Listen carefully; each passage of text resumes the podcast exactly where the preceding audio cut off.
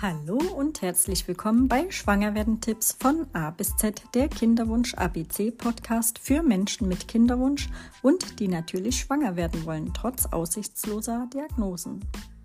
Mein Name ist Gesine Rebecca Seidel, bin Kinderwunschcoach und freue mich riesig, dass du dabei bist. Von A wie Anfang bis Z wie Zusammenhalt.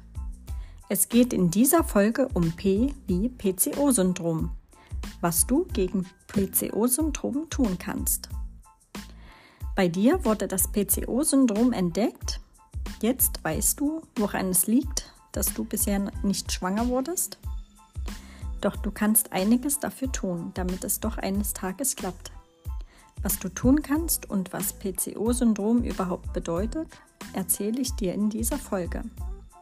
Fangen wir direkt an und höre dir diese Folge bis zum Schluss an, denn da gebe ich dir noch ein paar Infos an die Hand, was du machen kannst. Los geht's!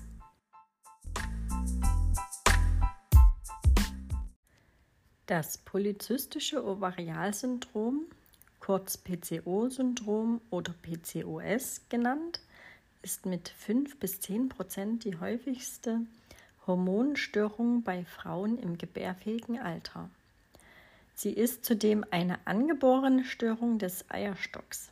Durch eine gestörte Eizellreifung kommt es häufig zu einem erschwerten Schwangerschaftseintritt, da keine regelmäßigen Eisprünge stattfinden.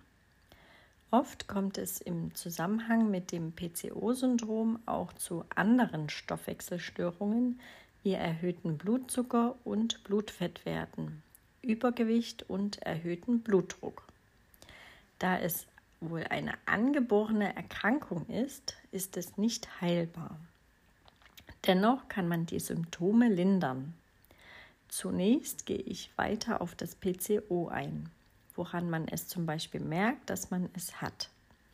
Also, wie merkt man das PCO-Syndrom? Das polyzystische Ovarialsyndrom ist gekennzeichnet durch unregelmäßige oder ausbleibende Menstruationsperioden sowie häufig Fettleibigkeit, also der Adipositas, oder Symptome, die durch einen hohen Spiegel an männlichen Hormonen, also der Androgene, verursacht werden. Wie merkt man, dass man zu viele männliche Hormone hat? ein Überschuss an sogenannten männlichen Hormonen, also der Androgene mit dem Hauptvertreter Testosteron, führt oft nicht nur zu vermehrtem Haarwuchs oder einem Darmbart, sondern kann auch einen Haarausfall auf dem Kopf verursachen, sowie Zyklusstörungen oder eine sogenannte unreine Haut mit Akne. Kann man mit PCO schwanger werden? Also tatsächlich kommt es bei der Mehrheit der Menschen mit PCOS, die versuchen schwanger zu werden, mindestens einmal im Leben ohne jegliche Kinderwunschbehandlung zu einer Schwangerschaft und Geburt. Allerdings verwenden Menschen mit PCOS weniger häufig eine Verhütungsmittel als Menschen ohne PCOS. Aber man kann natürlich schwanger werden. Was kann man gegen PCO machen? Der wichtigste Aspekt bei der Therapie des PCOS ist die Gewichtsreduktion. Das ist sehr wichtig, gerade wenn man schwanger werden will. Bei Patienten ohne Kinderwunsch ist ein orales Kontrazeptivum, gegebenenfalls mit antiandrogener Komponente, Therapie die erste Wahl. Falls erforderlich, kann zusätzlich Medikamente eingenommen werden, die vom Arzt dann verschrieben werden. Auf welche Lebensmittel bei PCO solltest du verzichten? Bei PCOS sollten Lebensmittel vermieden werden, die den Blutzuckerspiegel in die Höhe treiben und schlecht sättigen. Also meide insbesondere stärke- und zuckerreiche Lebensmittel und bevorzuge stattdessen Gemüse und Obst. Achte auf die Vielfalt und isse am besten bunt. Was du zusätzlich tun kannst, wenn du noch mehr tun möchtest, weil du noch weitere Symptome spürst oder du dich einfach besser fühlen möchtest, so können zum Beispiel auch Nahrungsergänzungsmittel unterstützend wirken. Sprich dazu mit dem behandelnden Arzt, welche für dich passend sind und in welcher Dosierung.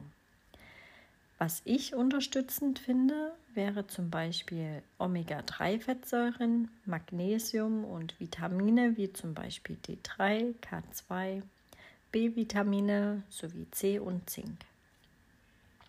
Ich verwende es individuell nach meinen Bedürfnissen, weil auch nicht jeder Tag gleich ist. Zusätzlich empfehle ich reichlich Wasser zu trinken, sodass dein Körper alle Flüssigkeiten zur Verfügung hat, die er braucht, um schwanger zu werden und zu bleiben.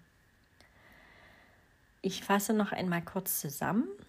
Meide stärke- und zuckerreiche Lebensmittel zu dem negativen Stress, Kaffee und Alkohol.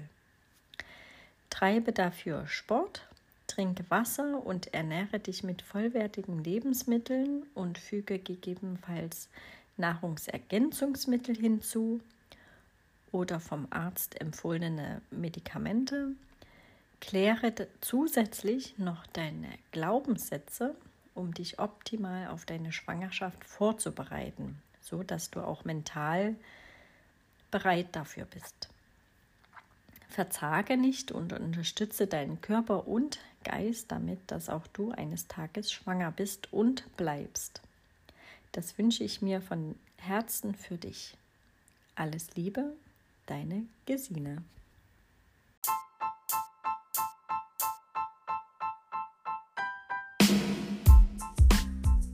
Ich freue mich total, wenn dir diese Podcast-Folge gefallen hat.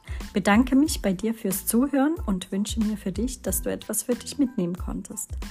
Schreib mir doch gerne hier direkt in der Podcast-Folge oder auf Instagram, Facebook oder per E-Mail, was dir in dieser Folge besonders gut gefallen hat oder in welcher Kinderwunschsituation du gerade steckst.